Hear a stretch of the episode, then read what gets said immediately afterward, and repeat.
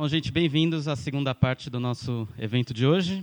Ficção científica brasileira, 60 anos em manifestos, da antropofagia ao fantasismo.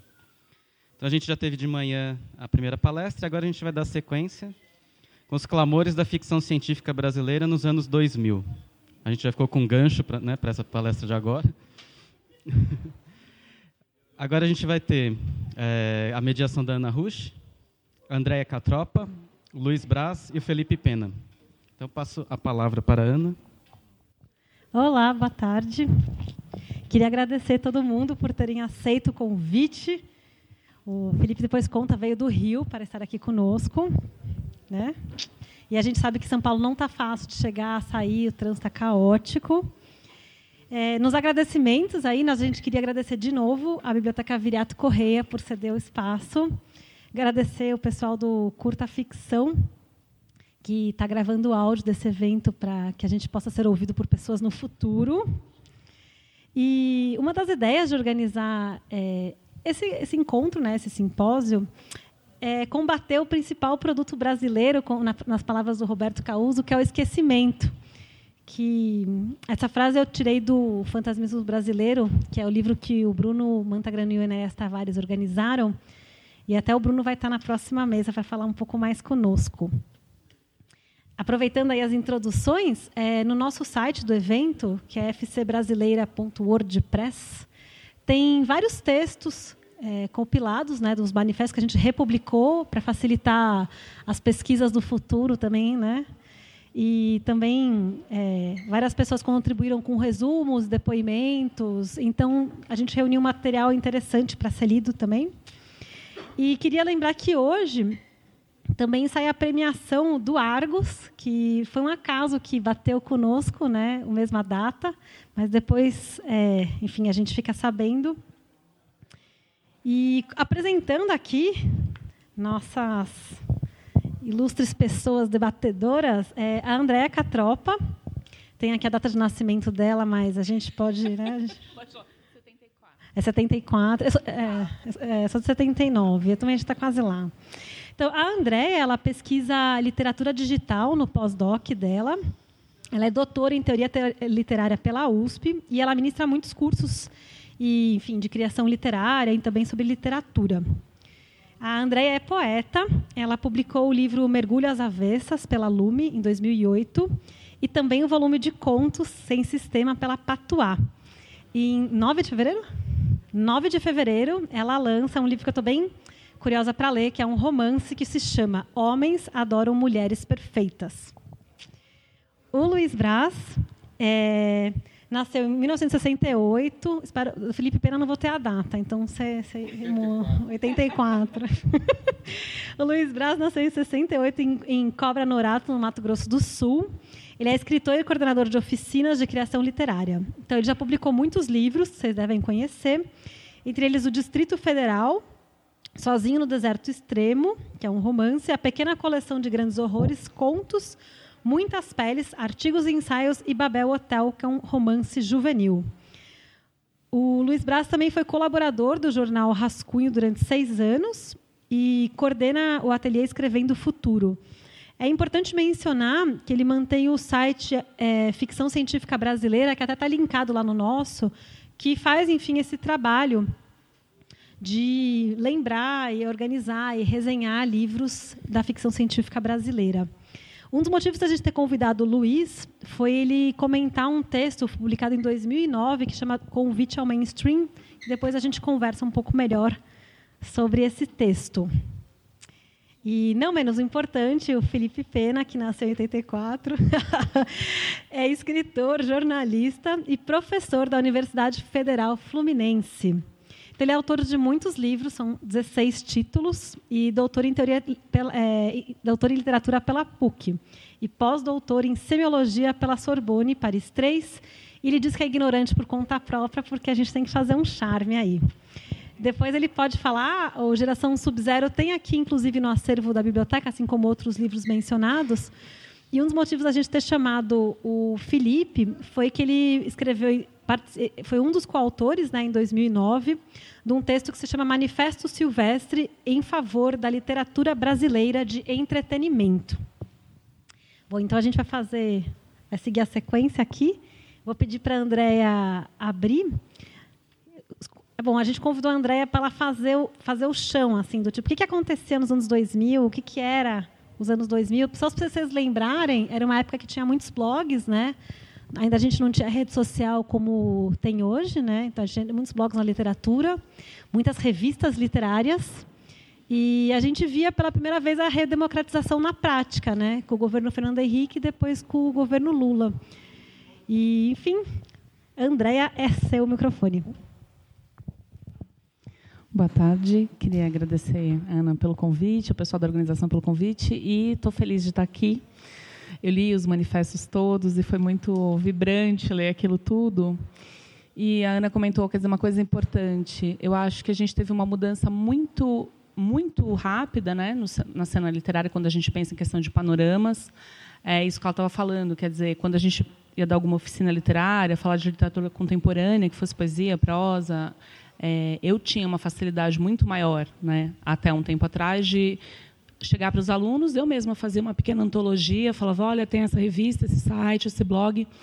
É, e essas formas de organização, que de alguma forma era uma transposição, né, uma remediação da, das publicações para a internet, elas, eu tenho a impressão, pode ser também que eu esteja ficando mais velha e não estou mais tão ligada no que está acontecendo, mas eu tenho um pouco a impressão de que aquela a estrutura hierárquica, né, que a gente pegou dos jornais culturais, das editoras, enfim, que era meio que uma ressaca que a gente ainda tinha no começo dos anos 2000, eu tenho um pouco uma impressão que isso se desorganizou e aqui não estou falando no sentido negativo, né? Pode ser que esteja desorganizado para se organizar em outra coisa melhor. Mas eu acho que agora, quer dizer, quando todo mundo percebeu a facilidade de publicar, né? a, a facilidade de publicar, seja publicação impressa, publicar o seu blog, fazer o seu post, enfim, todas as facilidades que a gente tem de se expressar, eu acho que quando todo mundo percebeu isso, de fato, toda aquela ideia de curadoria foi meio pelos ares. Né? É, particularmente, eu acho que a gente vai ter que aprender a lidar com essa possibilidade de abertura para todas as vozes e, ao mesmo tempo, a questão da curadoria que economiza um tempo. Né? Quando a gente sabe o que a gente quer, por exemplo, eu lembro que antigamente né, era normal você ler um crítico de jornal que você sabia que tudo que aquele cara gostava você ia gostar e tudo que ele não gostava você não ia gostar. E tinha um cara que era o contrário. Tudo que ele gostava era o que você não ia gostar. então, quer dizer, nesse sentido, quer dizer, você tinha uma voz que te ajudava, né? a buscar referências e daí você depois sabia se, enfim, se é concordando mais ou menos, mas você é criando uma, uma, uma referência. Hoje em dia as vozes, né, que nos ajudam e nos fazem pensar são muitas é, e que também às vezes nos, nos confundem um pouco. É, então eu acho que a gente tem um cenário bem diferente desse que a Ana falou do começo de 2000, né? Por isso que eu achei muito difícil é, pensar falar o que, que está acontecendo. Por quê? Eu não sei se muitos de vocês aqui receberam, eu nem fui ver se é verdade a autoria, porque qualquer coisa de fake news, mas alguém aqui recebeu aquele, pelo WhatsApp, a carta do Luiz Schwartz, falando sobre o amor aos livros? Alguém sabe se é verdade? É verdade, tá. eu fui recebendo, eu fiquei com medo. Tá. Não, e não que tivesse nada estranho escrito, né? Mas é que como tem gente que pega um texto super bonito com a Clarice Lispector, mas às vezes não tem nada a ver com a Clarice Lispector. Então, é, eu acho que o que me parece, até a Ana falou que eu pesquiso literatura digital e eu comecei é, a me interessar muito por um tipo de literatura que seria não tradicional, então pela ficção científica, também por outras formas, né, outras mídias de publicação, é, porque o que me parece né, nesse livro, é lógico, você tem uma pessoa do livro militando pelo livro. Mas eu me dei conta de que eu e muitas pessoas que eu conheço, que eu admiro, elas são pessoas que gostam do texto, né? da poesia, da narrativa, do drama. E eu duvido muito que a literatura, nesse sentido mais amplo, ela vai acabar. Né? A gente tem uma dificuldade, uma crise de uma determinada mídia. Talvez o livro, daqui por diante, para se ressignificar, ele tenha que ser um objeto que por si tenha um sentido, né? Então, estou lembrando aqui, não é Merchan, mas o seu livro, né, que saiu pela Quelônio, que é um livro super bonito visualmente. Então, é, é diferente de olhar para ele e você me mandar um PDF. Talvez seja um pouco por aí a questão da sobrevivência do livro, além de livros, enfim, didáticos, né, que as pessoas vão ter que ter e que talvez não tenham que ser tão elaborados. Mas, de toda forma, eu acho que é um pouco isso. Quer dizer, é, a literatura, talvez ela não tenha que estar presa nesse ou naquele suporte. Né? E aí, eu só ia ler rapidinho, porque eu acho que daí, senão eu fico divagando muito, o textinho que eu escrevi, que é bem curto, e que acho que fala um pouco disso. Dá tempo? então, ler no 21 por uma literatura expandida. A primeira parte é Máquina de Fazer Loucos.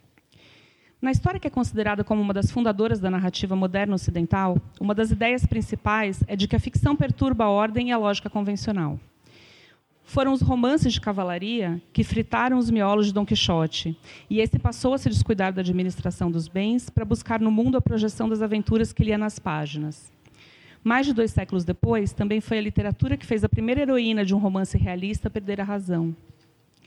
Emma Bovary, dona de casa entediada, cuja insatisfação com o próprio destino poderia torná-la uma involuntária feminista avant la lettre, arruína a si própria e sua família ao assumir como possíveis os ideais romanescos de luxo e de intrigas amorosas.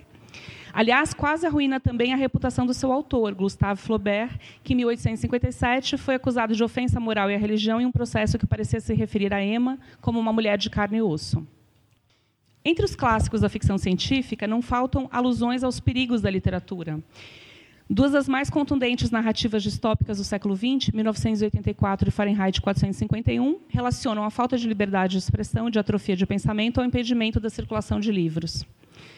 Tanto George Orwell quanto Ray Bradbury, seus respectivos autores, escreveram suas obras-primas em um momento histórico em que o poder dos totalitarismos havia mostrado toda a sua força.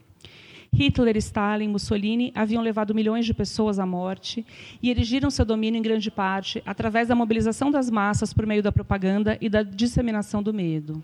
As sutilezas e as ambiguidades da literatura, por certo, seriam mal vistas nesse contexto. Ditadores e opressores de todas as épocas desconfiam dos autores de seus possíveis pensamentos subversivos. Afinal de contas, tudo pode ser escrito. Como se diz por aí, o papel aceita qualquer coisa. Imagine, desse ao trabalho de labutar sentado por algumas horas, muitas horas, e a mágica começa a se fazer. A tela branca vai sendo povoada por sinais em fila. E se a aparência da página convencional enfadonhamente se repete, o mesmo não se pode dizer do seu conteúdo. Não há limites precisos para o que podemos escrever, afora a convenção e o talento, fronteiras que sempre podemos superar com um pouco de inconformismo. Obnubilação tropical vitimando escritores e leitores. No Brasil, os livros e a imprensa só deixaram de ser proibidos quando houve a transferência da corte portuguesa para cá em 1808. De uma só tacada, o país tinha reis, jornais, enfim, acenava para o status de país civilizado, ainda que tenha sido a última nação a abolir a escravidão, ato oficializado em 1888. Esse resuminho no estilo História Brasileira em 15 segundos nos permite afirmar que nossa terra Brasília esvaziou a sua estrutura econômica e social em grande parte na repressão das liberdades individuais e na desigualdade entre os cidadãos. Some-se a isso o fato de termos uma cultura popular vinda majoritariamente de matrizes orais e está construído o nosso enredo. Aquele que faz o mundo do livro e da leitura ser, por aqui, um universo paralelo. Tão fantástico que, no século XIX, o crítico Araripe Júnior cunhou o termo obnubilação tropical para tentar explicar os efeitos de nosso meio sobre o ideário da tradição europeia. Esse conceito de incorreção herdada dos intelectuais novecentistas foi aproveitado pelos modernistas para inverter os valores. Apenas assumindo a nossa diferença em relação aos países desenvolvidos, poderíamos criar algo realmente relevante em termos literários. Então, a gente teve todo o, o crescimento da literatura modernista tentando pensar no que era propriamente nacional, né? Mas aí é, eu acho o seguinte, eu acho que tem uma questão que a gente não pode esquecer, né? 7,2% da população brasileira com 15 anos ou mais, isso é um dado do IBGE, é analfabeta absoluta. 21% são os analfabetos funcionais. Ou seja, mesmo com muito marketing, criatividade e barriga sarada, nossos escritores se deparam com esse abismo entre grande parte da população e suas histórias. A dificuldade instrumental da leitura. Além disso, o português é um idioma ilha, só por aqui falamos, afora Portugal, que é um país pequeno que tem uma literatura forte, né, e alguns países africanos que sofrem dos mesmos ou mais problemas que nós temos, né, econômicos e sociais. Bom, então, para terminar de forma um pouco mais alegre, literatura expandida, todos os temas, todos os públicos, todos os formatos. Se eu fosse Frank Miller, estaria neste momento desenhando a batalha suicida dos 300 espartanos que no desfiladeiro das Termópilas buscam retardar a invasão dos persas. Entendedores entenderão. Mas para deixar tudo mais claro, escrevo aqui que diante de uma onda mundial de conservadorismo extremo, é sempre mais perigoso o seu avanço em um país como o Brasil. Em termos de educação, literatura, arte e produção cultural, precisamos de mais mais público, mais autores, mais mercado, mais circulação, mais debates, mais pontos de vista. Precisamos de literatura erótica, de literatura didática, de literatura comercial, de alta literatura. Precisamos de personagens índios, negros, mulheres, LGBT, conservadores, evangélicos, umbandistas, ateus, psicopatas, altruístas. Precisamos de livros de papel, de e-books, de games narrativos, de livros na realidade aumentada e virtual. Precisamos de muitas vozes contrastantes, dissidentes e discordantes. Precisamos ver que não existe um varal em que se penduram os fatos, apenas um mosaico colorido e imperfeito que constitui a nossa história literária. E que nesse mosaico faltam muitas peças. E que todos podemos colocar nele, bem aqui, ou mesmo ali, ó, um pedacinho que falta. Sempre vai faltar.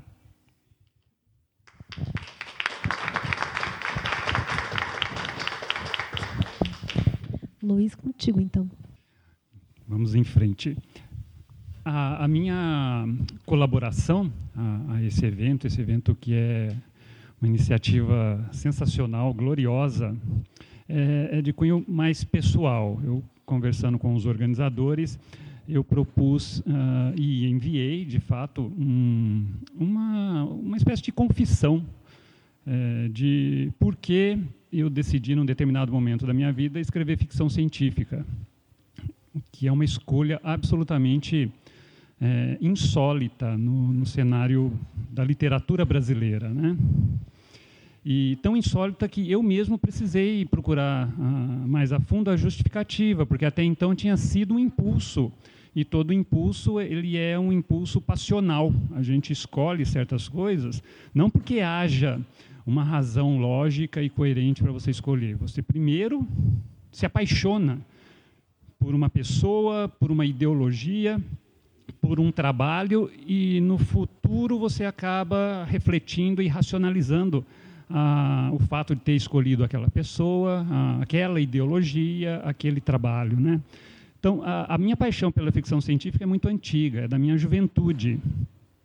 Eu nasci numa cidade pequena do, do interior paulista. Uh, nessa cidade havia dois cinemas muito meia-boca uma, uma biblioteca também muito meia-boca, nenhuma livraria. Eu passei a minha infância e juventude na frente da televisão. Então, muito da minha bagagem a, artística pop eu adquiri assistindo televisão. E a ficção científica, ela supriu, nessa época, na, a partir dos 12, 13 anos de idade, a função que hoje é, é atribuída ao literatura juvenil. Quer dizer, esse conceito de literatura juvenil, para mim, é, é, um conceito recente. É óbvio que a Ática já tinha aquelas coleções maravilhosas né, de literatura voltada para jovens, mas para mim a literatura juvenil era o Asimov, o Bradbury, o Heinlein, o Clarke. Eu li como eu tinha 13 anos, era um leitor jovem, tudo que eu lesse era literatura para jovem. E tudo que eu gostasse era literatura, boa literatura para jovem. Então, esses autores eram os meus autores juvenis. Ah, aí o que acontece? Aconte ah, acontece o seguinte, de modo, e temos muitos acadêmicos aqui, vocês vão poder confirmar ou negar, é, me corrigir. Acontece o seguinte: a universidade é um matadouro de sensibilidades, é um matadouro de sensibilidades. Isso eu percebi em loco. Quando eu me mudei para São Paulo para cursar uh, artes plásticas no Mackenzie, a ideologia reinante é de que existem três culturas.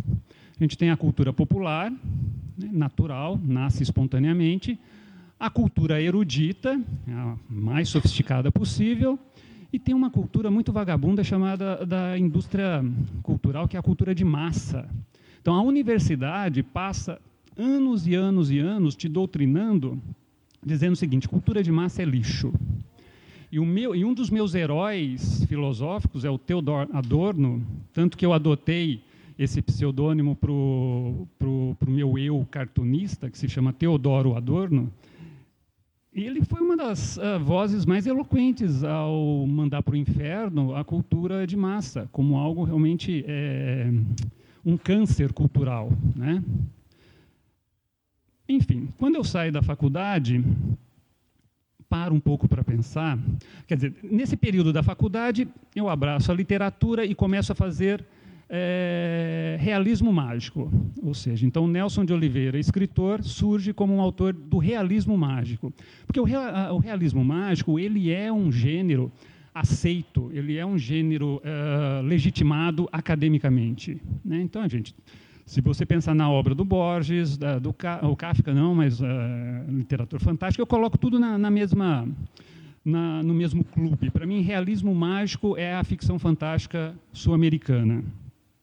Então, Kafka, é, Cortázar, Borges, Gabriel Garcia Marques, essas figuras são muito respeitadas no universo acadêmico.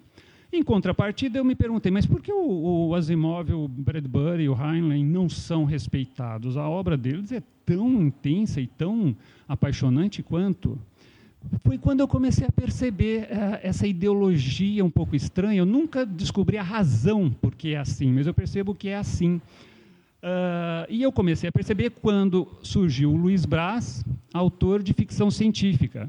Então, esse aqui é, é uma das obras do Luiz Braz. Os dois livros foram lançados pela Alink Editora, do, do escritor e, e, e parceiro Glauber Soares, que está aqui entre nós. É, e, e notei uh, a resposta do público e da crítica foi essa. Em, quando eu faço realismo mágico, eu tenho certo prestígio literário.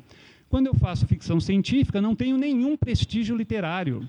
É até uma saia justa. As pessoas me perguntam por que eu perco tempo com isso. Agora, refletindo, de fato, agora justificando essa paixão, né? eu nunca vi nenhuma diferença de valor entre a cultura de massa, a cultura erudita e a cultura popular. Nunca. São três esferas, três instâncias que produzem obras ruins, obras medíocres e obras primas. A Andréia acabou de citar o, o Dom Quixote, uma obra construída a partir da cultura popular, né, dos contos, das narrativas de cavaleiros andantes, da, do ciclo do Graal, etc. Então eu vejo essas três esferas é, intercambiando matéria, matéria-prima, e construindo é, obras-primas a partir desse comércio. Né? A cultura pop usa muitos elementos da cultura erudita, é, e vice-versa, e assim por diante. Então, a, a, ou seja, eu trago aqui para esse evento um pouco essa inquietação em busca de uma resposta. Por quê? Né? Por que essa valorização estúpida da cultura erudita é, em detrimento da necessária valorização do que seria uma cultura, até o nome é, é, é feio, né? cultura de massa, enfim. Mas aí uh, eu estou num, num, momento da minha uh, vida criativa, vida literária, em que eu estou procurando é, mais do que ficar esbravejando, choramingando, reclamando, apontando, procurando culpados, encontrar talvez um diálogo entre as duas possibilidades, né? entre o Nelson de Oliveira e o Luiz Braz, entre o realismo mágico, que é uh, aceito e valorizado numa instância altíssima da crítica literária, e a ficção científica, que ainda não é aceita por uma grande injustiça.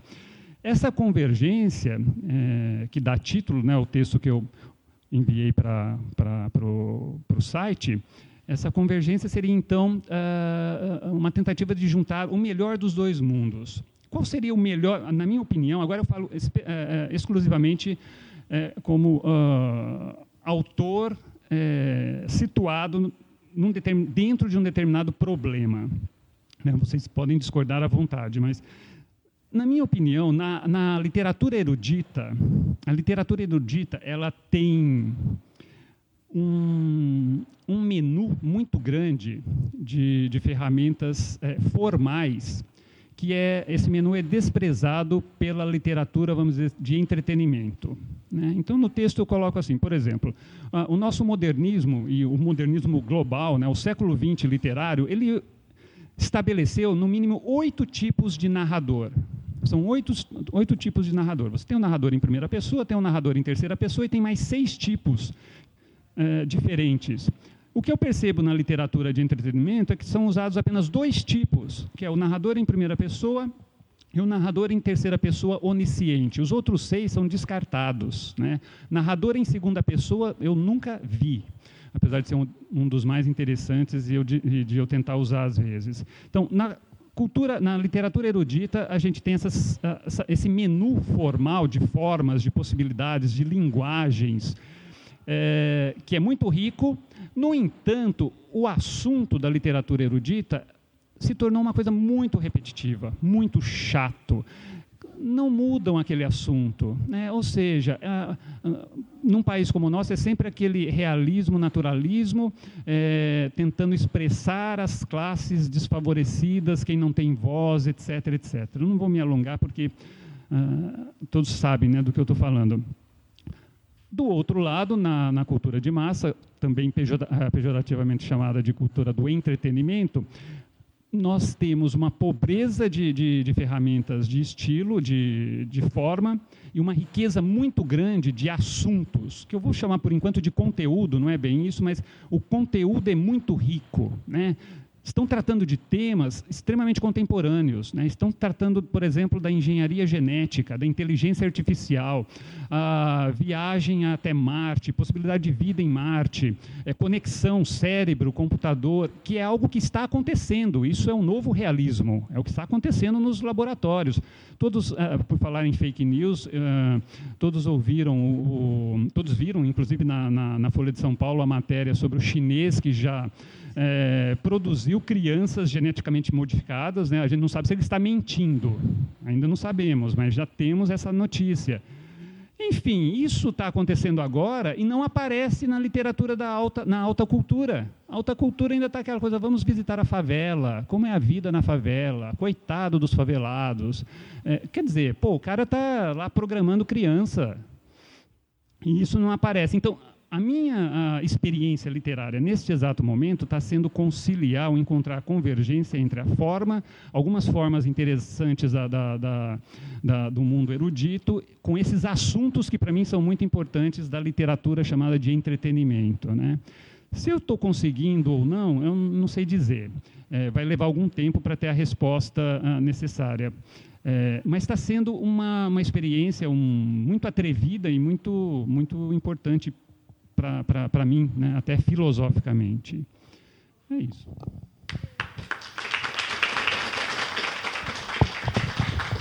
Então, vou pedir para o Felipe agora falar. É até bom a gente passar o microfone, porque o podcast, quem está ouvindo, não para saber quem é quem. Então, obrigada. Eu sempre tenho o hábito de devolver o microfone para a dona da mesa, né? para a mediadora. Primeiro, queria agradecer por estar aqui. É, eu não sabia se eu ia encontrar se bem que contra André e contra Ana, mas eu não sabia se eu ia encontrar o Nelson de Oliveira ou o Luiz Braz. Esse sempre foi a minha grande dúvida. É, eu, aí depois vocês me informaram que seria o Luiz Braz. Porque se fosse o Nelson, eu ia querer falar de outro manifesto, que nós temos um manifesto juntos, que é o manifesto dos terraplanistas. Depois o Nelson te conta, Luiz.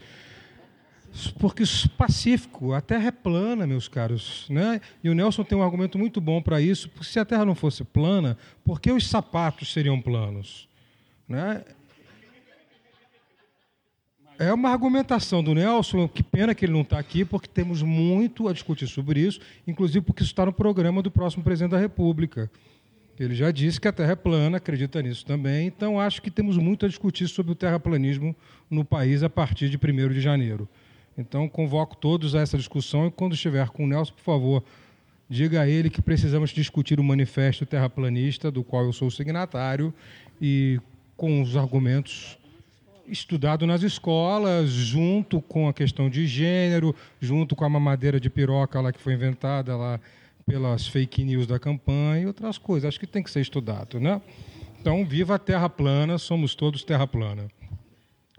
É, eu falei com a Hanna antes, eu dividi essa apresentação em três partes, tentando manter a sanidade mental. É, a primeira é o próprio Manifesto Silvestre, que é que dá origem ao meu, ao, ao meu convite, a terem me convidado para essa mesa. No segundo, eu vou falar de uma consequência do Manifesto Silvestre, que foi o Geração Sub-Zero, que é essa coletânea. Também o meu primeiro romance foi em 2010, foi depois. Né? O Nelson Oliveira fez, uma, fez um, duas coletâneas interessantes, a geração 90 e a geração 00.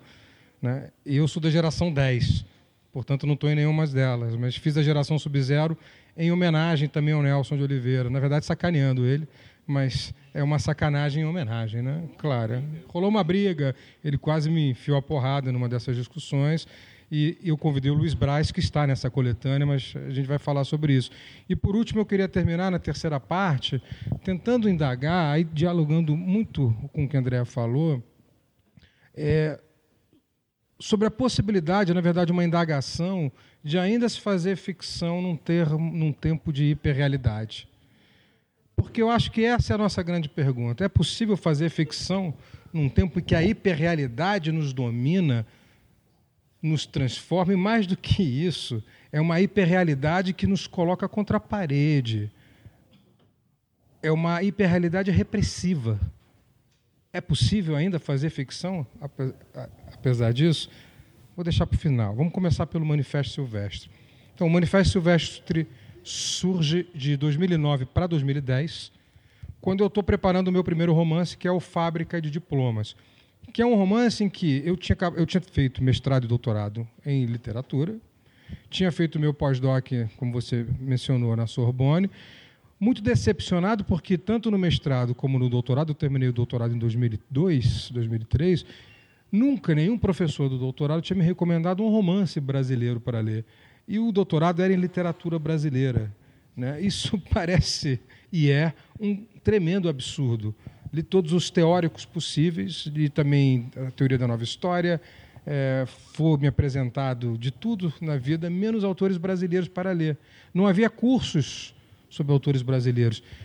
Se não havia curso sobre cânones brasileiros, imagina sobre literatura fantástica, imagine, imagine sobre ficção científica brasileira, imagine sobre literatura de entretenimento. Porque o entretenimento, o conceito de entretenimento já é um conceito em si pejorativo quando se trata de literatura. Então, se um livro tem que entreter, ele já deixa de ser valorizado pela pretensa crítica acadêmica, literária e jornalística, inclusive, né? Os acadêmicos que escrevem em jornal. E eu me incluo entre eles, apesar de ter uma postura diferente. Então, isso me incomodava muito. Né?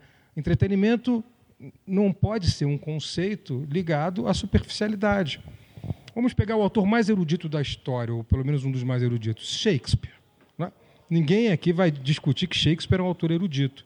No entanto, a primeira função de Shakespeare é entreter. Por um motivo muito simples. Vão ao The Globe e vocês vão descobrir, ao teatro em que Shakespeare encenava suas peças. Porque se o entretenimento não tivesse de cara naquela plateia, ele levava tomates no primeiro minuto da peça. A distância do palco é essa aqui. As pessoas estão à frente do palco no The Globe. Então, se Shakespeare não fosse um autor de entretenimento, o seu público atiraria tudo que tivesse à mão contra as peças que ele encenava naquele espaço. Então, o entretenimento é um conceito de valor desde sempre. É preciso entreter. E no momento em que a, leitura, a, a literatura perde essa dimensão de que o entretenimento faz parte das suas dimensões, ela perde a sua função máxima e peça a sua função também como cultura de massa, e pegando o conceito do Adorno citado pelo Luiz Braz, muito bem desconstruído quando ele transforma isso em indústria cultural. Né? Quando a escola de Frankfurt vem se apropriando do conceito e vem transformando e ressignificando aquilo que a gente está falando, que a gente está comentando. Então, o Manifesto Silvestre surge quando eu estou preparando esse romance, o Fábrica de Diplomas, e estou muito preocupado em não, em não repetir o que os autores da minha geração a geração 10 estão fazendo. O que, que eles estão fazendo? Eu, eu vou, não vou citar nomes para não constranger ninguém e também para não ser processado de novo, porque de novo, porque já foi algumas vezes. Mas o que os, os autores da minha geração estão fazendo? Livros para si mesmos, né? Estão fazendo livros que são herméticos, bestas e chatos. É? Os autores escrevem para si mesmos e para um público que não vai ler só vai se masturbar intelectualmente dizendo: "Tá vendo o que eu escrevi? É lindo. Você não entendeu porque você é um idiota, mas ele é, mas o que eu escrevi é genial". E, e isso começa a me incomodar muito. Então eu quero eu tento, pelo menos no Manifesto Silvestre, levo isso para a academia, tento levar isso para uma discussão acadêmica, trazer o conceito de entretenimento, resgatar o conceito de entretenimento e o conceito de é simplicidade, que não significa superficialidade. A simplicidade é outra coisa, não é superficialidade. A literatura que traz a, a simplicidade, ela traz a laboriosa tradução da complexidade. E é isso que eu acho que a literatura tem que se propor também, não só isso, mas também traduzir a complexidade da vida. Mas para traduzi-la, você precisa se esforçar. Escrever fácil é muito difícil. O contrário também. Escrever difícil é de uma facilidade incrível. E carrega estratégias de poder. Vamos voltar à academia. Se eu falo, ninguém me entende, eu me eternizo nas minhas cátedras de Mogno. E continuo lá como professor da UF, para sempre, professor da Universidade Federal, porque ninguém vai me entender. Então ninguém pode me contestar. Então a linguagem hermética é uma estratégia de poder. É uma linguagem da academia utilizada como estratégia de poder para que você não seja contestado pelos seus alunos. Eu digo aos meus orientandos de mestrado, de doutorado, escrevam em primeira pessoa. É você que está fazendo a tese. É você, não somos nós, não sou eu e você, eu só estou te orientando. É você, então escreve eu. Nos meus livros acadêmicos, a partir de 2015, a partir de 2005, eu escrevo em primeira pessoa. Eu tenho sete livros acadêmicos, todos em primeira pessoa. Tenho oito, é que o primeiro é um. Nem eu entendo. que Nem eu entendo, eu pego isso para ler, porque foi aquela masturbação acadêmica do mestrado em que falei sobre utopia e realmente é uma utopia até para entender o livro que eu escrevi. Tem uma vergonha danada dele e tomara que nunca ninguém leia aquele negócio, porque depõe muito contra mim. Então, essa é a primeira parte. Segunda parte, a decorrência do Manifesto Silvestre vem o Geração Sub-Zero em 2012. Por quê? Primeiro porque eu estou muito puto com um autor chamado Nelson de Oliveira, que resolve elencar os melhores autores da sua geração. Tá? Não da dele, mas daquela geração 00. Então eu falei, quer saber, eu vou dar uma sacaneada no Nelson. Vou fazer geração sub-zero. 20 autores congelados pela crítica, mas adorados pelos leitores. E vou brincar com isso e vou trazer. Então trouxe Eduardo Spor, André Bianco, meus amigos mais próximos, Talita Rebouças, Luiz Brás, que é um autor de entretenimento, e aí que o Nelson ficou muito pirado comigo, né? Brigamos muito, porque eu convidei o Luiz para participar dessa, dessa coletânea, que é o Geração Sub-Zero. Então, são 20 autores que realmente são congelados por essa crítica acadêmica da qual a gente faz parte, e mesmo que a gente discorde dela, não podemos é, renegar o lugar de fala, estamos ali inseridos. Lutar contra o status quo não significa não pertencer a ele. Né? Então, pertencemos a ele, temos que admitir isso. É, e tinha uma outra proposta em 2012 também, que acho que vocês devem lembrar, que foi o ano em que estava se lançando a Granta brasileira. E aí a Granta tinha a pretensão de trazer os 20 melhores autores brasileiros com menos de 39 anos. Então eu trouxe os 20 que não são os melhores, são simplesmente congelados por aqueles que dizem quem são os melhores. E fizemos esse diálogo com a, com a Granta, o que nos rendeu, claro, muita mídia. E esse era um dos objetivos também: provocar. Ter essa estratégia de provocação, sem nenhum pudor. Provocar mesmo. Foi matéria na Veja na época, Folha de São Paulo, enfim. Ainda não havia o WhatsApp, então a, a imprensa ainda era considerada no tempo, né? Agora não é mais, agora ninguém lê a Folha de São Paulo. Eu acho que só deve ter crítica literária agora no WhatsApp. Né? Manda pelo zap lá, diz qualquer coisa e pronto, já está a crítica literária pronta. Então isso rendeu alguma mídia ao Geração Sub-Zero.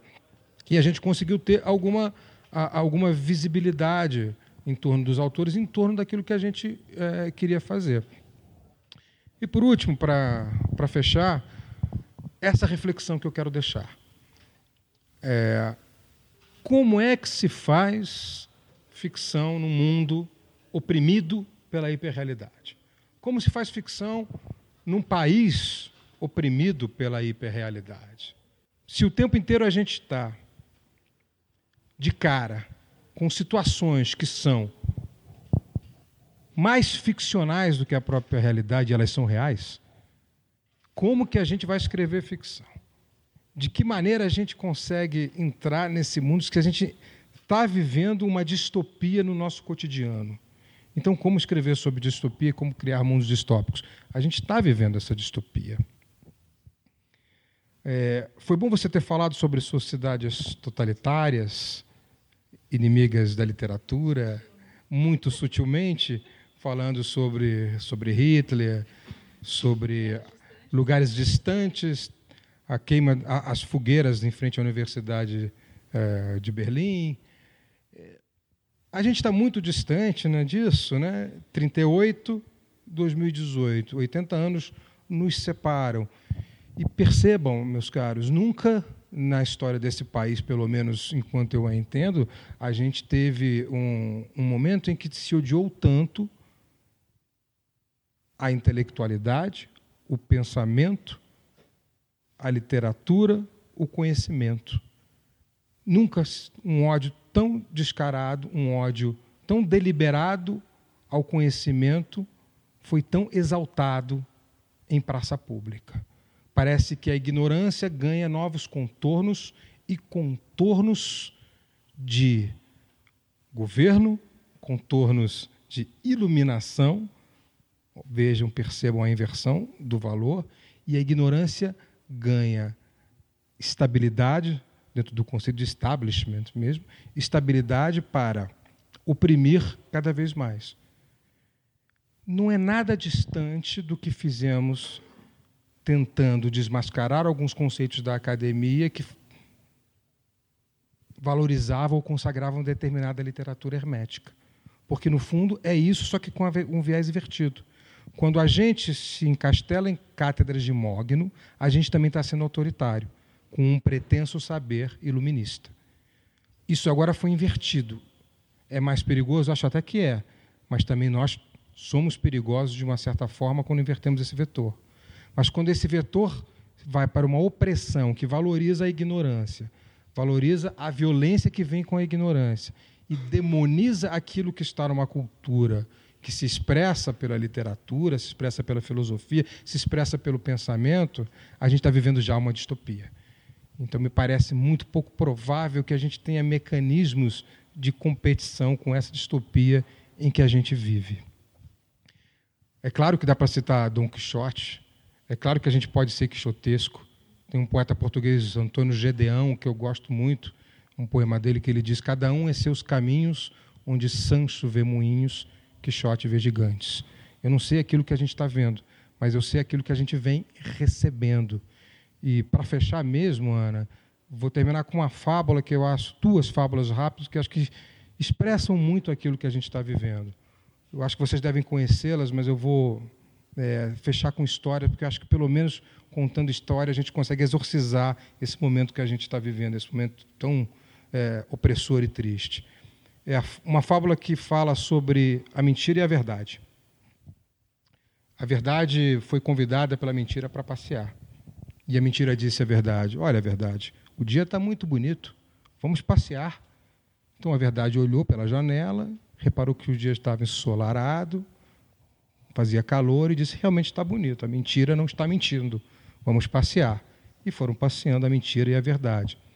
Andaram um pouco, era um ambiente bucólico, e eles encontraram um lago. E a mentira disse a verdade: Vamos nos banhar nesse lago, vamos nadar, a água está quentinha. Venha cá, coloque o pé. E a verdade foi lá, colocou o pé falou: realmente a mentira não está mentindo, a água está quentinha. E a verdade tirou as suas roupas e se banhou nua naquele lago acreditando na mentira. Nesse momento em que a verdade está se banhando, a mentira rouba as roupas da verdade e sai correndo. E a verdade fica para sempre nua naquele lago. E por estar nua, ela tem vergonha de sair do lago. E a partir daquele momento, todos só ouvem o que a mentira fala.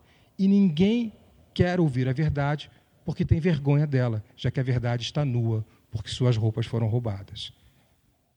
Esse é o momento que a gente está vivendo. A segunda fábula é a fábula dos cotovelos invertidos. É a história de um jornalista que queria conhecer o céu e o inferno. Então, primeiro ele foi ao inferno, pediu licença ao assessor de imprensa lá de, do diabo, desceu por um portão de fogo, virou à direita, sem nenhuma tendência, e olhou para as pessoas que estavam ali naquele lugar, o inferno. E reparou que as pessoas eram muito felizes. Ninguém no inferno tinha que trabalhar. Todo mundo só se divertia, ria, dançava, cantava. As pessoas eram muito bonitas, muito simpáticas, amáveis. Então ele olhou para os cotovelos das pessoas e reparou que depois de um determinado tempo elas morriam de fome, porque elas tinham os cotovelos invertidos e não conseguiam trazer comida até a boca. E rapidamente aquele jornalista saiu dali, porque eu não quero ficar nesse inferno, literalmente.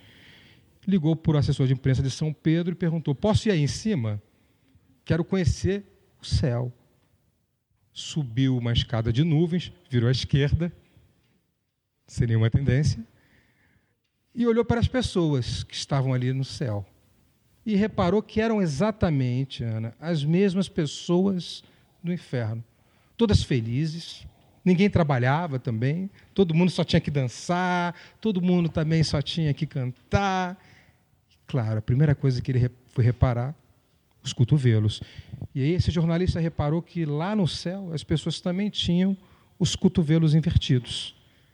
A única diferença é que no céu ninguém morria de fome, porque um levava a comida até a boca do outro. E essa é a única coisa que nos separa do céu e do inferno do nosso cotidiano. A capacidade de ser solidário, a capacidade de levar a comida até a boca do outro. No momento de hiperrealidade, em que todos têm medo da verdade porque ela está nua e acompanham a mentira, em que uma campanha de fake news elege um presidente totalitário, a nossa única forma de resistência é levar a comida à boca do outro e sermos solidários entre nós. E talvez esteja aí uma nova forma de nos expressarmos, de fazer literatura e de estarmos aqui reunidos num espaço que é público e que é uma biblioteca que não pode ser queimada nunca. Defender essa biblioteca é defender essa sociedade que não pode ser distópica de, de maneira alguma. É isso. Obrigado.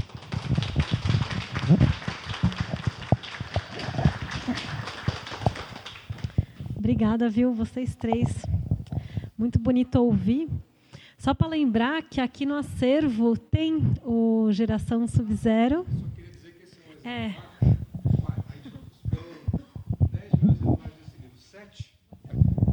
Foram 10 mil exemplares. Sete saíram com defeito de fábrica.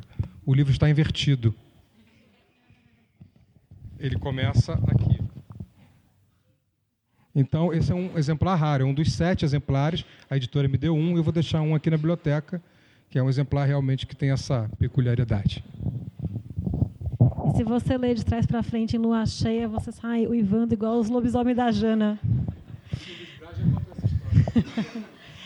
É, então, mas tem aqui no acervo, né? Porque o acervo é, enfim, da, da Viriato Correia, ele é especializado em fantasia, ficção científica. Também no nosso site, além de ter o, o, texto que o Luiz mencionou, tem um vídeo muito legal do Entre Linhas da TV Cultura, que traz uma entrevista. Ela é antiga, né? tem acho que 10 anos a entrevista, mas é muito legal escutar, porque a gente vê que tem uma passagem do tempo, mas ao mesmo tempo o tempo, muita coisa é bem semelhante aos dias de hoje. Né? E para quem esteve aqui de manhã, o Elton, que mediou a mesa anterior, ele fez um gancho a partir de uma pergunta da plateia, porque ele falou assim: não, essa pergunta a gente pode levar para a segunda e a gente responde aqui. Então, eu vou pedir para o Roberto fazer a pergunta de novo, porque aí quem estava de manhã houve uma resposta, porque de manhã acabou assim, acabou. Foi o gancho para o almoço. Então agora a gente ouve a pergunta e acho que é legal porque a pergunta ela pode inclusive ser um segundo gancho até para vocês comentarem coisas que, enfim, até até então vocês não tinham é, espaço, porque ela fala muito com o tema da mesa e reverbera com a fala de vocês. Então, Roberto, você vir aqui pertinho no microfone. Estou com vergonha. Na mesa anterior, eu contei que eu tenho um curso na Faculdade Casper Libero, que é uma academia bem é, fechada, né? É uma escola de comunicação historicamente muito fechada e tal, mas na qual eu consegui defender um mestrado de ficção científica. O que no caso foi para ilustrar que há sim uma certa abertura da academia, embora ela não seja assim tão tão permissiva, né, quanto a gente talvez quisesse, mas que há. E não apenas isso, mas a Casper Limber também me deu a oportunidade de fazer um curso livre lá que eu dou semestralmente chamado Jornalismo Geek. E eu gosto de desculpem o meu francês, mas eu gosto de fuder com a cabeça dos alunos, porque senão qual é a graça, né? E aí eu perguntei para eles o que, que eles queriam, né, que a cultura geek, a ficção científica, a fantasia, etc., fosse. E eles responderam em uníssono assim, mainstream. E eu achei interessante provocar, não criticar, mas sim provocar mesmo, se é isso que a gente quer.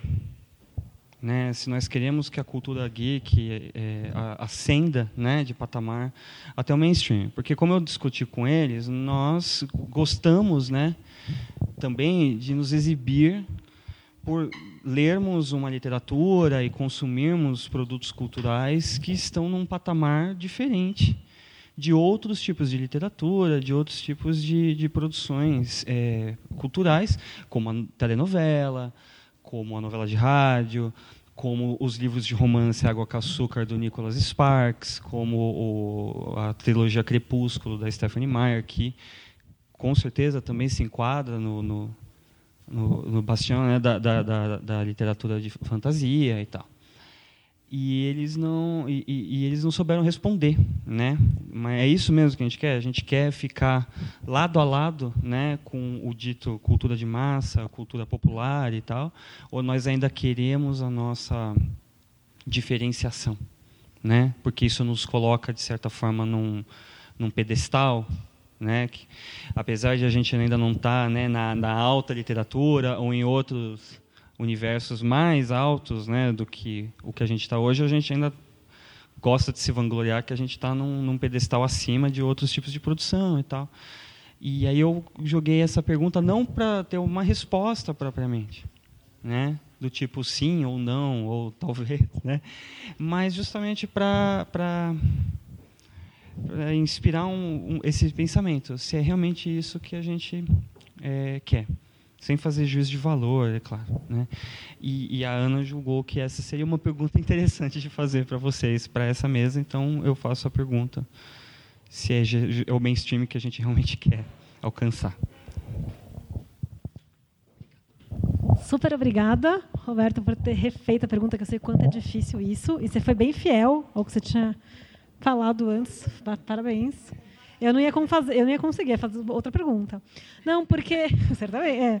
Não, porque até tem uma coisa interessante que o termo mainstream, que seria vai, o principal, ou então o mais conhecido, é, ele, ele, em português, ele às vezes é usado de forma diferente. Né? E eu queria que vocês comentassem. Eu não vou responder também como que é. Posso responder depois, a... mas mas o é, que, que, vocês, que vocês acham que é mainstream? E que, porque às vezes eu ouço muito, ah, não sei quem quer ser mainstream. Eu falo, meu, mas. Porque parece que a alta literatura, a literatura. Rea... Vamos ser bem preciso, né? A literatura de cunho realista. É, e aí, dando um exemplo de uma pessoa que eu gosto, de um livro muito vendido, que é A Resistência, do Julian Fuchs. Né? Então, essa literatura seria mainstream. Que aí confunde a cabeça de todo mundo. Fica, meu, mas como? Mainstream é sei lá, é Wakanda, vocês estão falando? Então, acho que tem, inclusive, um problema nessa, no uso desse termo em vários... Em vários né, o Bruno está fazendo assim porque é mesmo, é uma confusão. Então, até vocês podiam comentar um pouco. A gente quer o mainstream? O que é o mainstream que a gente quer? Então, eu, eu acho uma excelente pergunta, mas eu acho que é isso que a Ana está falando. O que, que é esse mainstream e se a gente quer isso? Eu acho que no Brasil, dificilmente a literatura é mainstream. Então, assim, é, é, tem aquela, aquele fenômeno curioso, que na verdade a gente acabou de descobrir que não é tão curioso assim, não é tão separado, que é quando você vai naquelas livrarias grandes, você olha a, a estante dos mais vendidos e tem um monte de livro agora de padres, mas padres bonitinhos, que malham tal. É uma coisa estranha. É sei lá, é um padre, tá? Ah, mas ele é um padre, está falando de psicologia, mas sei lá, então a igreja e a ciência, bom, não sei. E nem estou falando mal, porque eu não li, e talvez esse seja até o lado mais progressista da religião hoje em dia no Brasil. Então, né? Mas eu acho que é difícil ter mainstream no, na literatura. Então, acho que para o Brasil. É, é, por isso que eu quis pegar aquela questão assim: quer dizer, se a gente tem mais ou menos 30% de analfabetos, considerando funcionais né, e absolutos, é, não tem como. Porque, além disso, tem as pessoas que não querem ler mesmo. então, você tem as pessoas que não podem com as pessoas que não querem, com as pessoas que não têm o hábito. É aquilo que você estava comentando, ah, não tinha nem, livra, nem livraria na minha cidade, né? Eu tenho muitos amigos que são poetas, são escritores e que falam, eu não tinha, na minha casa tinha uma Bíblia, né? Então, quer dizer, esse acesso ao livro, e eu vejo essa diferença porque meu pai é português, nasceu numa vila muito pequena em Portugal, uma vila pequena e pobre, e meu pai sempre teve livro em casa, eu sempre tive livro em casa, mesmo que ele não lesse mais quando eu era tinha crescido porque ele não tinha tempo mas havia essa referência. E Portugal é considerado um país né, quase de terceiro mundo na Europa. Então, assim, no Brasil, a coisa é bem complicada. E também tem a questão da gente ter uma cultura de origem oral. Né? Os nossos povos assim, né, mais volumosos, quer dizer, a nossa base da nossa pirâmide social ela vem de povos de, de, de, de tradição oral. Então, não é só uma questão, ah, a gente não, não tem, mas também tem uma questão de a gente ter realmente uma facilidade com outras coisas. Né? A gente se comunica muito, fala muito. Ler é uma coisa que você é meio chato, né? Você é um cara que está nas férias, está com a família, é tipo, peraí, gente, me deixa aqui. Tem um pouco isso da leitura, né? Então, eu acho que assim, o mainstream, ele, se a gente pudesse chegar lá, eu acho que a gente tem que ter lugar para tudo. E eu acho que né, o Nelson também falou isso, vocês falaram isso. Quer dizer, eu acho que a gente só vai ter democracia no momento que a gente tiver uma literatura forte de entretenimento, uma literatura forte que é de raiz popular, que as pessoas estão tratando de problemas específicos de determinadas localidades e de certas classes sociais.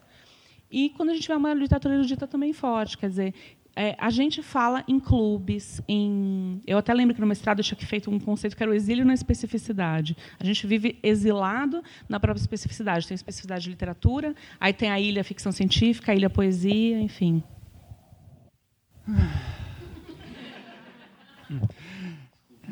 Terra plana, terra plana. Ah, o, o, o no momento, meu único objetivo na vida é atingir a iluminação. Está sendo um processo difícil, mas eu aprendi alguns macetes. Um deles é não tentar definir com uma única palavra um evento ou um fenômeno. Eu concordo plenamente. Mainstream define alguma coisa e deixa de fora outra. A palavra democracia significa três é, situações diferentes em países diferentes. Se eu pedir que vocês definam amor, eu vou ter uma dúzia de definições diferentes. Então, um grande perigo, da, um grande labirinto intelectual é tentar definir algo com uma palavra e que aquilo seja universal. Ficção científica é uma expressão que tem também, acho que meia dúzia de definições, às vezes definições é, que se contrapõem. Então, eu, eu prefiro não é, é, tentar definir nada, mas eu sei quando eu vejo um casal se beijando, eu sei que aquilo é amor. É, eu sei que quando eu leio determinada narrativa que tem alguns elementos, eu sei que é ficção científica, eu sei que é ou realismo mágico ou mainstream. Por exemplo, é, uma provocação: mainstream é qualquer livro que ganha o Jabuti. É, se a gente for na, na, nas últimas dez premiações do Jabuti, o mainstream está lá. Eu não sei definir o que é. Mas, estatisticamente, é, o livro do Julian é mainstream. Ele atende uma demanda, é, uma ideia de cultura que está no livro dele, que está no, livro, no romance que ganhou o ano retrasado e assim por diante. É, e eu sei que a ficção científica não é porque a ficção científica não ganha o Jabuti. E não, não ganha, não ganha, sequer concorre. Vocês concebem essa cena, um autor, o Roberto Souza Causo, ganhando o Jabuti de romance, primeiro colocado, concebem isso? Não, não vai acontecer. Nessa, nesse, nessa situação, nessa. Não vai acontecer. Ou seja, então, isso eu, eu sei o, é, o que é, mas eu não sei definir com, essa, com esse rigor é, da física é, newtoniana, vamos dizer assim, né? porque tudo é quântico agora, até a definição de mainstream. É uma coisa que, dependendo do gato estar tá vivo ou está morto. Não, ele está vivo e morto ao mesmo tempo. É isso e não é isso ao mesmo tempo. Agora, é, passando para o segundo capítulo, até é, sem fugir do assunto, falávamos da, da presença da, da, ficção científica na, no mundo acadêmico, que é uma presença que, de fato, é, melhorou muito nos últimos 20 anos. Claro, melhorou muito, graças a vocês, principalmente, né? graças a vocês. O segundo capítulo é ir um pouco mais à frente. É a presença da ficção brasileira, ficção científica brasileira no mundo acadêmico. Isso eu não estou vendo. Eu estou vendo há muitos mestrandos e doutorandos estudando a ficção científica anglófona. Agora, uma outra questão é, em busca da iluminação, eu estou com 52 anos, eu percebi que quando eu fiz 50 anos, a, a ficção científica anglófona uh, já não me define mais. Aquela que eu lia na juventude, que me encantava, hoje já não me define mais. E eu me lembrei, a gente citou Adorno, vou citar agora o Antônio Cândido, de uma de cinco linhas que vive sendo repetido na, no Facebook e que tem uma verdade muito grande. Quando lembram quando Antônio Cândido defendia, eh, defendia a literatura brasileira, é, dizendo que é um ramo menor da literatura portuguesa, um ramo é, insignificante, sem muita qualidade, mas que é a única que nos define. Eu usei isso como a minha divisa. No momento, a ficção científica brasileira é a única que me define. Não estou discutindo se tem qualidade, obras-primas, autores talentosos, mas eu encontro, por exemplo, na, nos autores que eu reuni nesse Fractais Tropicais, é uma antologia com 30 contos de 30 autores da ficção científica brasileira. Ah, eu encontro aqui muito mais verdade literária na minha, uh, na minha busca pela sabedoria, pela iluminação, do que eu, encontrar, do que eu encontro atualmente na, na, na, literatura, na ficção científica britânica, americana, por mais que sejam superiores qualitativamente. Né? Uh, então, tudo para dizer que eu acho que a, a, a, a vitória ainda está um pouco longe. Né? Ver o Roberto Souza Causo ganhando Jabuti é, vai demandar um pouco mais de esforço. E o, o convite que eu faço, que eu fiz ao mainstream e agora à convergência, é, de uma militância de fato é, racional, ou seja, a gente não pode deixar que o destino cuide desse problema. Ah, daqui a 200 anos, se houver autores, a, a ficção científica brasileira vai ser reconhecida. Precisa ser uma, uma atividade um pouco mais consciente e militante, no sentido de é, ter é, essa, essa consciência de que essa é a única que nos define, não outra. É, vou fazer um ufa também. Ufa. É, por que a gente faz teoria? Por que, que a gente tenta definir coisas? Bom, a gente faz teoria e toda teoria é um reducionismo, mas ainda assim a gente produz teorias, certo? Por as, então, por que reduzimos? Por mais paradoxal que pareça, nós reduzimos para ampliar. Então, quando eu crio uma teoria, eu reduzo o meu objeto de pesquisa para poder ampliar o conhecimento sobre aquele objeto sobre o qual estou jogando a minha pesquisa. Então, essa é a função da teoria: reduzir para ampliar, por mais paradoxal que pareça. Também seria a função dos gêneros, também seria a função dos conceitos, e aí vamos incluir o mainstream reduzir a um conceito para poder estudá-lo. Só que, como todos os conceitos, todas as teorias e todos os reducionismos, elas trazem as suas vantagens e trazem também essa grande desvantagem. O que é esse mainstream? que é o que traz a tua pergunta. Do ponto de vista do jabuti, como já mencionou o Luiz Nelson, é, desculpa, para psicanalista é sempre querendo ver qual é a psicose que está relevante né, no momento. É, o Julian Fuchs é assim mainstream porque ganhou o prêmio. No entanto, eu não consigo localizar o, o Julian Fuchs como mainstream dentro daquela crítica que eu faço no manifesto Silvestre às narrativas herméticas, que querem só fazer jogos de linguagem para parecer eruditas. Não me parece que o, o Julian esteja ali.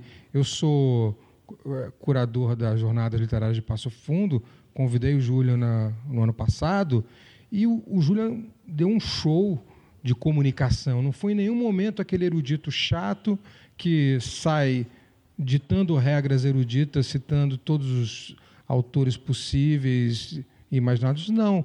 Dialogou com o público que a feira, não sei se vocês já foram à Jornada Literária de Passo Fundo, mas são 4 mil pessoas na plateia. São quatro flips na plateia.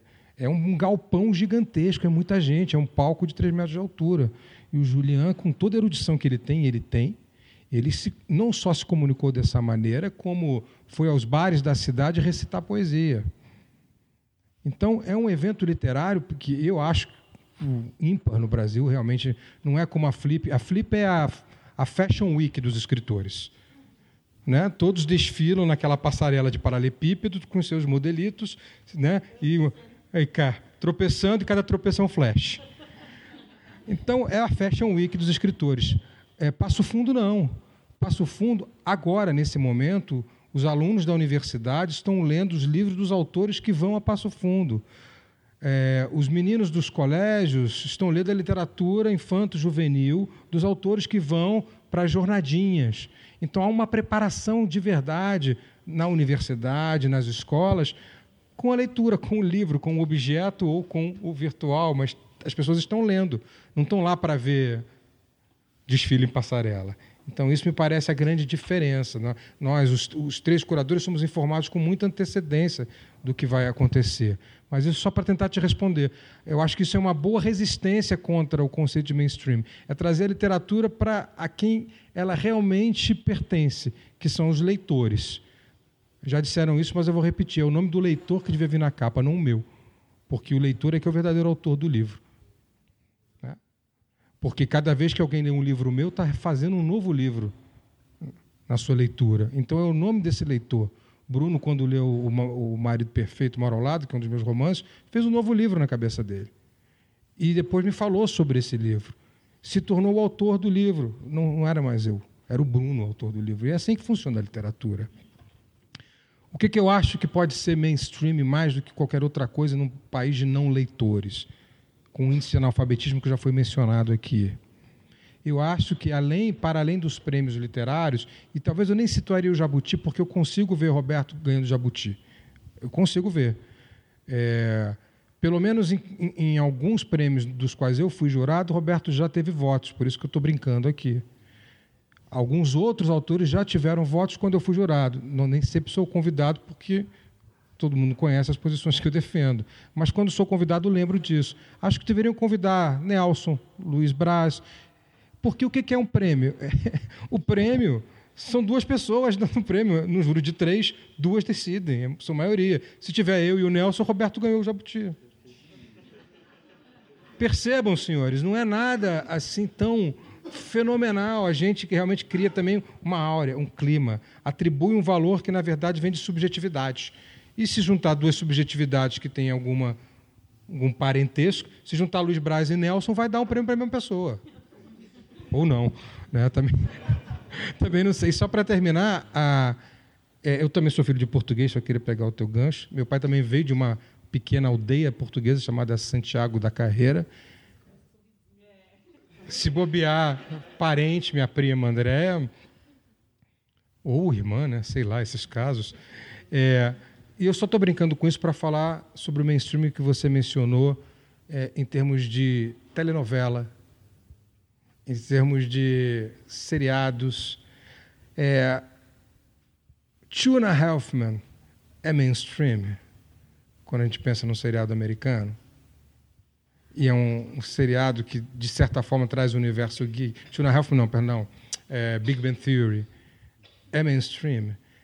Quando traz o universo geek para o seu, seu roteiro, ele deixa de ser mainstream? Não. Bom, vamos lá. Quando o, o Julian Fuchs, mesmo se a gente não considerar literatura, escreve a resistência numa linguagem acessível, se comunica com o seu público, ele é o mainstream, não do Prêmio Jabuti, vamos sair para outro, do Prêmio São Paulo de Literatura, mesmo vencendo e se comunicando, ele, é por isso que a gente vai considerar ele mainstream? Eu acho que não. Eu acho que o mainstream para a literatura brasileira num país de não leitores é aquela literatura que eu considero chata, hermética e besta. Esses três adjetivos: chata, hermética e besta, aquela que quer masturbação intelectual. E agora eu vou citar nome porque é meu amigo, eu posso citar. Eu acho que João Paulo Cuenca é mainstream. Quando ele escreve um livro como Corpo Presente, cujos capítulos são números primos e os personagens se decompõem entre si, porque os números não podem se dividir porque só podem se dividir por si mesmos, e esse é o tema do livro que não tem enredo, aí, perdão com o seu fuder a vida dos alunos, é fuder a vida do, da literatura brasileira. Né? Desculpa, puta que pariu. Quem é que vai ler isso, meus amigos, num país de não leitores? Os personagens se decompõem por si mesmos, porque eles são números primos. Lindo. Eu acho lindo, acho de uma beleza matemática sensacional, mas me conta uma história, por favor. Né? Então, eu acho que passa por aí. É, É, a minha preocupação, e, e, a gente pegar um outro lado, bem mainstream aí, prêmio Nobel, se a gente pegar o José Saramago e o Levantado do Chão, que é o primeiro livro da retomada dele, é o primeiro livro do, do novo Saramago, o Saramago que reinventa a linguagem, nada mais é do que uma tentativa de ser oral.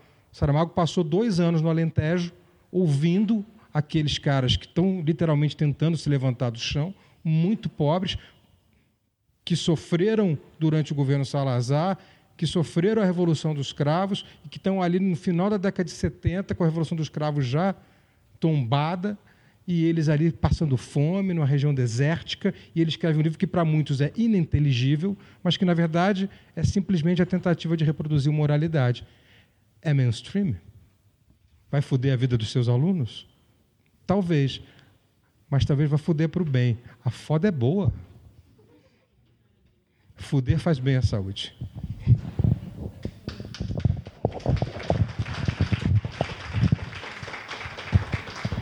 Eu queria saber se na plateia tem mais. Porque essa, essa pergunta foi, tipo, arranjada, né? É que agora, gente, agora. É... Isso. É. Pasteurizei aqui a pergunta da plateia. Queria saber que vocês têm perguntas. Temos um tempinho só para a gente também não colar no, na próxima mesa. A gente tem aquele tempo das fofocas antes da próxima. Porque se não tiver, eu, te, eu tenho uma na manga também, né? Porque meu papel é esse, né, gente? Então, eu vou fazer, vou fazer a minha pergunta de, man, que está aqui na manga, que queria falar um pouco de suporte, é, no sentido de divulgação de texto. Até porque na, se a gente pegar assim, né, a, part, a partir de 2005, 2006, até mais ou menos o aparecimento e morte do Orkut, tinha muito essa coisa dos blogs é, serem uma rede social, mas eles eram muito privilegiados, né, no sentido que é, é, quem tinha blog é quem gostava de escrever. As pessoas que não gostavam de escrever não tinham blog. Ou seja, porque a rede social ela, ela obriga todo mundo a se manifestar, mesmo as que não gostam tanto assim de escrever, né? Tem essa convocação, esse convite a você comentar ali, né? Então o blog durante muito tempo ele foi um celeiro ali, né, de diálogos entre pessoas que escreviam ameaças e processos também, não era tudo flor que se cheire, né? E a gente teve a rede social que ela meio que fagocitou o esquema dos blogs, né? Então eles deixaram de ser relevantes nos últimos anos, somente por causa do Facebook e tal. Porém, a gente tem algo interessante que eu observei nessa, nessa formação do Ministério do Futuro Governo, que blogueiros, sim, são muito relevantes. Né? Então, as ideias veiculadas em blog, enfim, por, pela especificidade da ferramenta, né? eu, particularmente, sou bem militante, sempre falo para quem eu dou aula que tem que ter blog, acho uma forma de colocação melhor do que a rede social, porque você escolhe como vai a, o design, você escolhe a ordem, você, enfim, tem uma edição, tem uma curadoria ali de conteúdo em que você manda não algoritmo, né? E bom, aí é outro tema de paixão meu que a gente não vai falar aqui, mas como os algoritmos estão enlouquecendo as pessoas mesmo, eu não acho que é seguro a gente utilizar a rede social da forma que está sendo utilizada mesmo. Eu acho que afeta mentalmente, não só a única. Tem um monte de periódico, é, enfim, estadunidense recomendando que as pessoas não utilizem tanto da forma que está sendo utilizada, né? Porque o ódio ele mobiliza muito mais do que outras paixões. A gente fica ali lendo e clicando em links para tudo para vender meia calça também, né? Posso comprar meia calça sem precisar odiar pessoas ou não. Enfim, aí queria que vocês comentassem essa diferença, né? É, que, que, é, assim, o, o, como foi o blog para vocês, ou os sites, as revistas, até o Nelson. Lembrei agora que até teve a, antologia do Blá Blá Blog, foi muito legal. Então, assim, lembro que a Andréa também tinha. Aí também queria que você comentasse como é, como é que isso foi e para onde vai, né? A gente pensar um pouco, já que os blogueiros estão na moda de novo. Tudo está na moda que era antigo, está voltando, gente. É, exato. Eu acho que a questão do suporte acho que é muito importante, porque até por isso que eu estou pesquisando literatura digital, mas com uma, eu estou tentando nesse momento, eu estava naquela primeira fase de vamos pesquisar o que existe, né? Ver o que existe. Aí eu fui para uns festivais, enfim, esse ano. E aí, bom, aí a primeira coisa que eu descobri, não dá para eu tentar pensar literatura digital uh, aqui no Brasil, como ela está sendo feita fora do Brasil, porque existe uma questão econômica que é, ela, ela não é mainstream, né? Eu fui num congresso, por exemplo, que é de literatura experimental, tem umas coisas maravilhosas, mas ela não está recebendo dinheiro de grandes empresas, mas as universidades e, instituições de pesquisa, e aqueles milionários estrangeiros que dão dinheiro para os estudantes estudarem, eles investem. Então, pelo menos a pessoa tendo um bom iPad, um bom MacBook, então, a pessoa consegue fazer aquelas coisas, né? E a gente, para a gente ter isso já é uma dificuldade, né? Eu até queria convidar quem quiser passar na Casa das Rosas depois é, a gente, eu não estava antes, não vou poder ficar depois, porque estou no meio de uma montagem que vai ser uma exposição, vai ter uma instalação minha, num projeto que chamava Cooperativa de Invenção na Casa das Rosas, que é justamente de fazer literatura fora do papel. É, e lá a gente tem um computador que roda mal, enfim, não estou falando mal, né? Mas a gente lida com o que a gente pode, né? Que foi uma iniciativa super legal. Então, quer dizer, a vontade de fazer é maior do que a, a capacidade tecnológica. Não porque a gente não tem essa capacidade, é por questão de investimento. Como não é uma coisa comercial, é, você acaba não tendo esse investimento, né? Então, eu fico pensando um pouco, quer dizer, eu acho muito que a literatura ela tem que buscar mesmo outros caminhos. Eu acho que o caminho da rede social, de fato, ele se mostrou agora para a gente muito claro. Ele é um caminho ruim, ela pode existir, acho que a gente tem que entrar lá, mostrar, falar. Muita gente se comunica por lá, mas realmente a gente não pode deixar dominar, porque é uma mecânica realmente louca. E eu parei de entrar no Facebook recentemente, porque toda vez que eu entro, alguns amigos que estão lá e que estão escrevendo todo dia, eles ainda estão tentando fazer virar eleição. Eles não entenderam o que aconteceu. A conversa, a conversa agora é outra, né? E eu acho que isso que a Ana falou, assim, acho que a gente tem que ocupar o máximo possível de lugares. Então, tudo bem, vai na rede social, posta, mas a gente não pode pôr muita energia mesmo. Né? E o blog, como a Ana falou, tudo bem se ninguém lê. Você está fazendo como se fosse um repositório. A questão de você ter ali... Porque hoje em dia a grande questão da arte digital é isso, né? Como você mantém como você não, não deixa aquilo virar obsoleto? Eu acho que os blogs é um troço que, enquanto existe internet, o negocinho está lá rodando, é texto, vai estar tá lá. Então, eu acho que como criar referências, até a gente aprender a se reorganizar, eu acho importante. E eu acho que a questão disso do, do suporte, quer dizer, ela é muito, muito, muito fundamental. E a gente precisa pensar nisso no Brasil. E eu quero, ano que vem, começar a pensar nisso. Né? Que obras possíveis, com o que a gente tem, para a gente começar. Porque, assim, realidade, não sei se vocês já entraram em mostra de realidade virtual, coisa assim, a coisa já está, isso vai vir direto. Se a gente só deixar a super indústria dos games mexer nisso, a gente não vai ter nenhum conteúdo relevante, que é esse o nosso possível, que é esse troço brasileiro que de repente é chinfrim, mas é nosso, fala da gente, né? E eu acho que a gente precisa começar a pensar em entrar nesses lugares.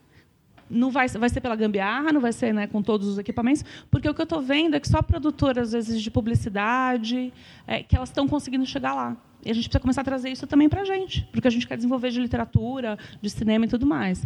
Então, eu acho que essa é uma discussão muito importante. E eu queria, assim, né, se for essa a última fala, eu acho que tem uma questão. Eu acho, eu acho muito importante a gente pensar assim, pelo que todo mundo está falando aqui, e não importa em quem cada um votou aqui, mas eu acho que todo mundo que está aqui gosta de literatura, então quem gosta de literatura tende a pensar mais que quer ouvir o outro né, a favor da diversidade, de certa forma por mais que a gente fique nos nossos clubinhos. E eu acho que não tem como, a partir de 19, alguém está fazendo literatura, está trabalhando com isso, e isso não ser político. Era isso que eu queria dizer.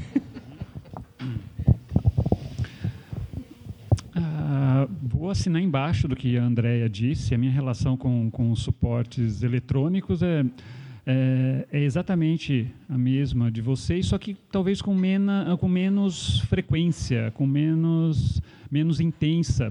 Eu ainda uso os blogs de fato como um diário e é tão prazeroso você de fato, é, no caso do, do blog, a ficção científica brasileira é, é, como colecionar figurinhas, é tão bacana ver que já tem mais de 30 resenhas e é um blog colaborativo, eu não teria tempo de resenhar todos esses livros, então eu conto com, a, com o esforço também de pessoas que, que leram os romances, as coletâneas e mandaram uma breve resenha de 500 palavras.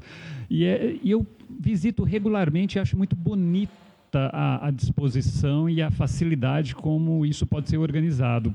Gostaria de usar até de uma forma um pouco mais sofisticada, mas não faço. Uh, livros eletrônicos eu leio com muita frequência, é uma leitura para mim eu não tenho nenhum problema com é, nenhum tipo de fetichismo em relação ao livro de papel ou e-book, ambos eles se complementam, eu não abro mão de um nem de outro, eles se complementam.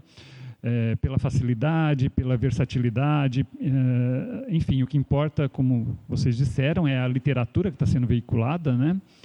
E, enfim, no plano da ciência e da tecnologia, não tanto no plano da política e, e da sociologia, eu não trocaria este momento por nenhuma realidade alternativa diferente. Eu, eu, é um momento fascinante, as descobertas, né, as possibilidades, as aventuras que estão surgindo por aí, uh, em termos de criação científica e tecnológica e sempre arrasta também uma inquietação política e a resistência ela surge justamente quando algo muito novo está prestes a surgir, está tá prestes a aparecer no horizonte, né? Então há uma resistência conservadora que é o efeito de que algo grande está prestes a, a, explodir, né? É o que os teóricos estão chamando de pós-humano, de um humano pós-humano. É algo muito revolucionário. E essas ferramentas que a gente usa é, eletrônicas são indícios e, e são muito bem-vindas. Passo a palavra aqui para o senhor Felipe. Obrigado, senhor Luiz. É, eu tenho uma relação com blogs muito antiga. A primeira vez que me convidaram para dar um curso de escrita criativa, eu, eu recusei. Eu disse, não, não, não sei fazer isso, acho que ninguém ensina ninguém a escrever, não vou fazer. E fui recusando várias vezes convite que vinha da Estação das Letras no Rio de Janeiro, da Suzana Vargas. Eu não sei se vocês conhecem. Suzana Vargas é uma das grandes heroínas brasileiras. Né? O Nelson já deu aula lá. Né? São, eu acho, 35 anos que ela, o negócio dela é curso de literatura.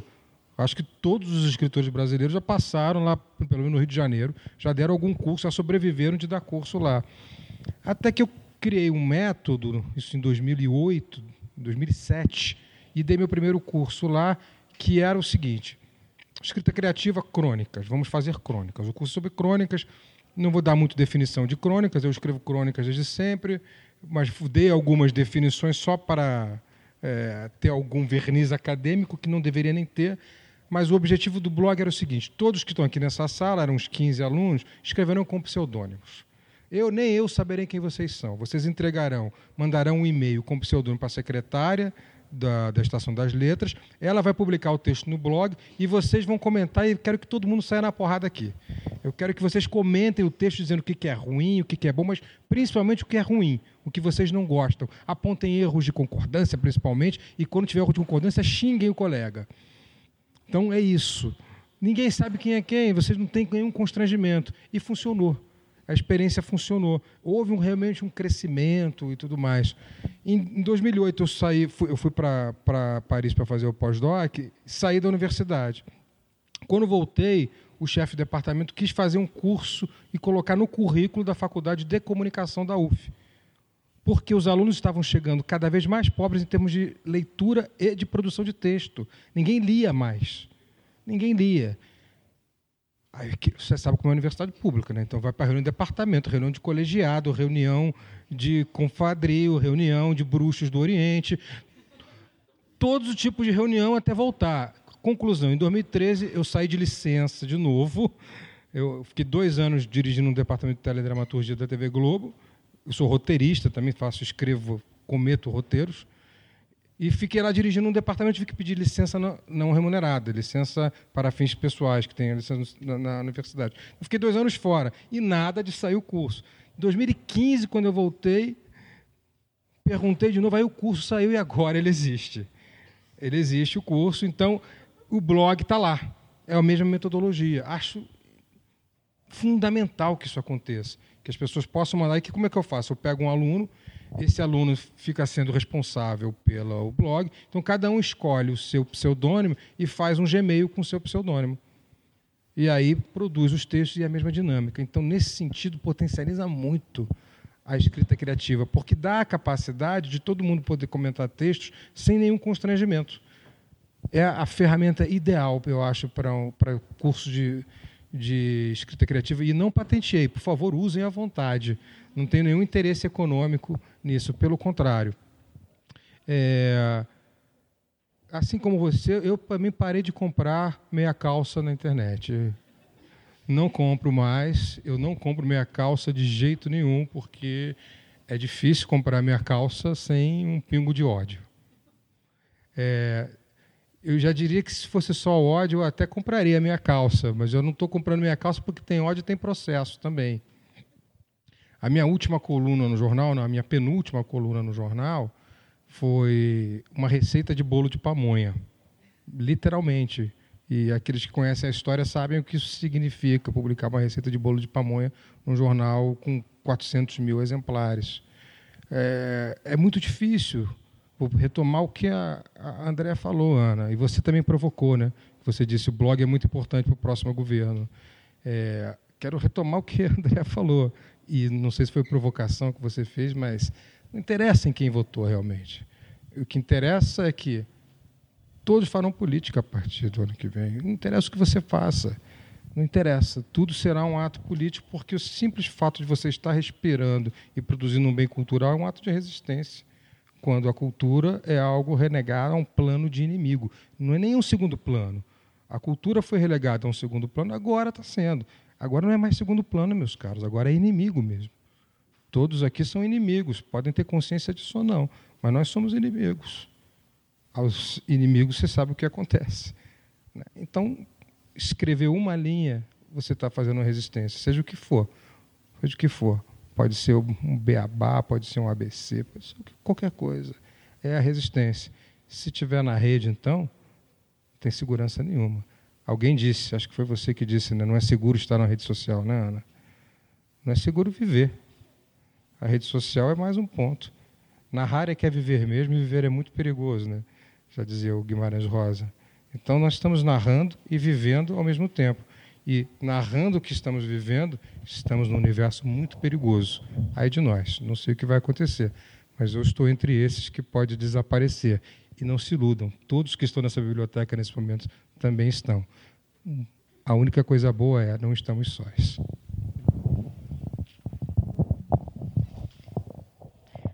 Então, depois dessas falas, eu vou, vou, fazer igual o Elton, vou tipo, considerar as falas finais que os mediadores são super autoritários. Agora, gente, não tem essa mais. É, não, eu gostei, porque o Elton ele deu um gancho. Assim, ele falou: não, agora ninguém vai rir, agora é o almoço, gancho e vamos.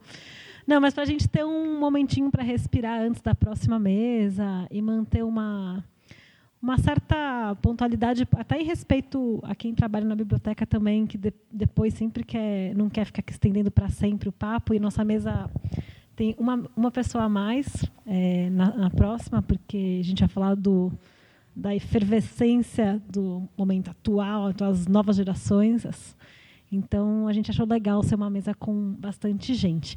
Então, eu queria agradecer muito. Eu me emocionei várias vezes quando vocês estavam falando e segurei a onda, não fiquei chorando, não fiquei vermelha. Quero agradecer muito a Andréia, Luiz, por ter vindo do Rio. E aí a gente conversa um pouquinho antes da próxima, tá bom? Obrigada.